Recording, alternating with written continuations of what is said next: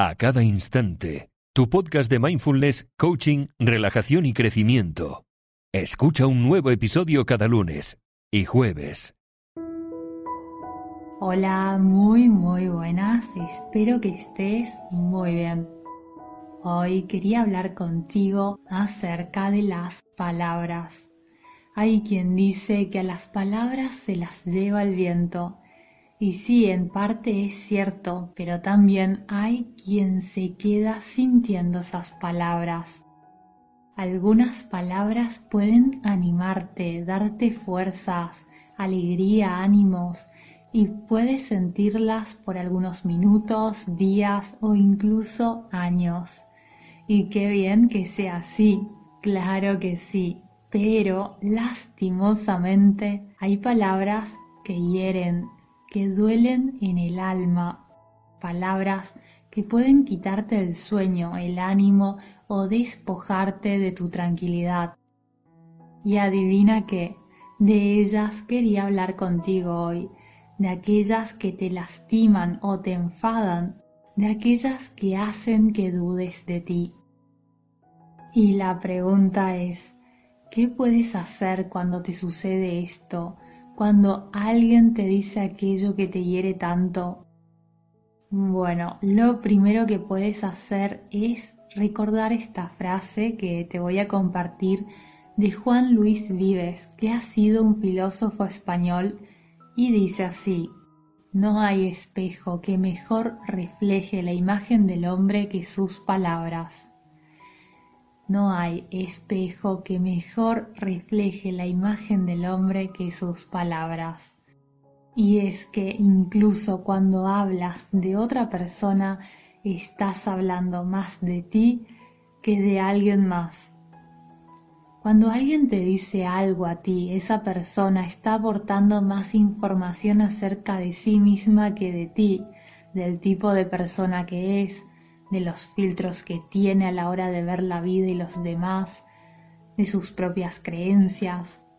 Por eso, mi querido amigo, mi querida amiga, si alguien te dice que no vas a poder, no lo tomes de manera personal. Esa persona al decirte que tú no vas a poder conseguir algo, hacer algo o cambiar algo, en realidad está hablando desde sus limitaciones personales más que de las tuyas. Hacer esto te ayuda a no engancharte en esas palabras y ver la situación como un observador, una observadora, sin identificarte con aquella situación.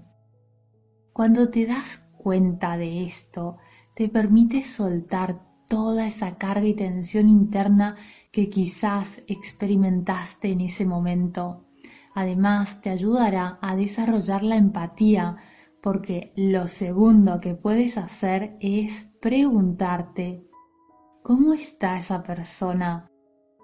¿Está teniendo un mal día? ¿Está pasando por un mal momento? Cuando alguien te dice algo, puedes erróneamente pensar que todo se trata de ti, pero créeme, tiene más que ver con el estado emocional, mental o situación de la otra persona que de ti. La gente puede atacarte verbalmente, incluso alguien desconocido podría molestarse contigo, decirte algo o criticarte duramente porque quizás ha tenido un muy mal día o porque peor aún siente desilusión o frustración por su propia vida. Por lo cual, mi querido amigo, mi querida amiga, recuerda que en realidad la mayoría de las veces no se trata de ti. Y por último, conócete y ten siempre presente tus fortalezas y debilidades. Cuando conoces muy bien tus puntos fuertes, sabes muy bien cómo usarlos y potenciarlos. Y cuando conoces tus debilidades, es más difícil que te lastimen porque ya las conocías y puedes decidir si aceptar esa debilidad o trabajar en ese margen de mejora. Ahora bien, si ya más de 10 personas te dicen que tú deberías mejorar algo en particular, algo en concreto, sería el caso de trabajar en ello y extraer algo valioso de allí. Pero, pero, atención aquí, si son más de 10 personas que te dicen que no vas a poder, da igual que sean 10, 20 o 100, tú sigue adelante y solo escucha a quien ha conseguido aquello que deseas tú. Y antes de despedirme quisiera decirte que me encantaría saber qué piensas, qué te ha pasado, te han dicho algo que quieres compartir. Te animo a escribir tu experiencia en los comentarios.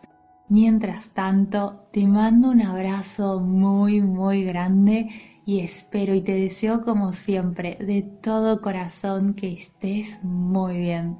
Hasta pronto. Adiós.